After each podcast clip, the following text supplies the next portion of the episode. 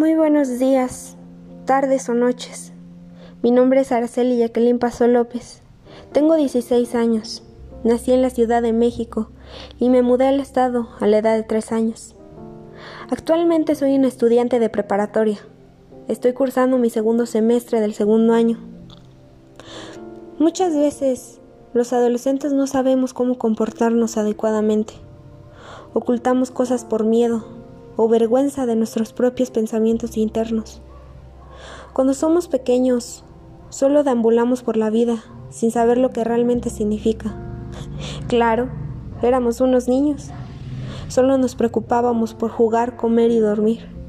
Pero cuando los años te hacen crecer, madurar y pensar, te das cuenta de que no todo es color de rosa, que en la vida nadie te ayudará si no lo haces tú mismo. Nuestra familia y lejanos amigos buscan darnos un consejo para levantarte y seguir adelante, pero está en tus manos tomar ese consejo. Cuando somos pequeños, ¿cuántos de nosotros no jugábamos a ser astronautas, doctores, artesanos, pintores, o en mi caso cantante? Pero cuando llegas a la madurez, tú mismo, tu mente, logra ver que lo que realmente querías de niño se requiere de bastante esfuerzo y dedicación. Así que se nos hace fácil rendirnos y dejar todo de un lado, convirtiéndonos en seres inútiles, sin estudio ni trabajo.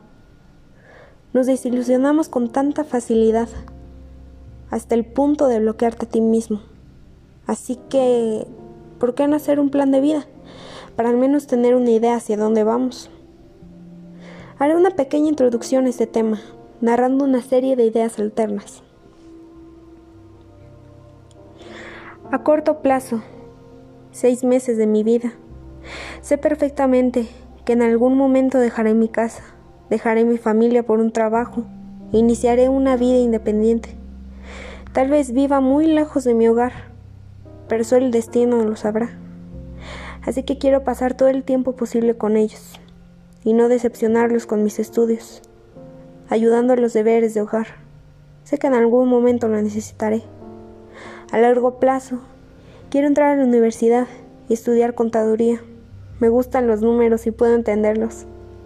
Tal vez me va bien y si no, lo intentaré con más fuerza la próxima vez. De esta manera, me titularé para tener un trabajo y ayudar a papá y mamá económicamente, así como lo han hecho ellos conmigo desde que nací. La salud también es y será importante, ya que de esto dependerá mi futuro tal vez. Puede que una simple gripa arruine algo importante en mi vida, así que seguiré ejercitándome una hora, cuatro veces a la semana. Dormiré un poco más temprano. No dormir me causará muchos problemas emocionales y en el futuro seguiré mi rutina como hasta ahora. Y si puedo mejorar en algún ámbito, lo pondré en práctica día a día. Si te encuentras en preparatoria, sabrás la enorme presión que tus profesores, amigos, compañeros y familiares te presionan al hacerte la pregunta del millón. ¿Qué vas a estudiar? Muchos sienten emoción y nervios, sabiendo y teniendo en mente su carrera y futuro, pero otros, como en mi caso, sentimos tanto miedo y pánico cuando escuchamos a alguien haciéndonos la misma pregunta. Algunos, no importa si es tarde la decisión, pero tenemos incluso una pizca de sabiduría humana de lo que queremos estudiar. Pero muchos se quedan estancados, bloqueándose a sí mismos. ¿Y sabes? El peor error que puedes cometer en la vida es rendirte no solo estarás decepcionando a los demás, también a ti mismo, porque simplemente no creíste en tu esencia.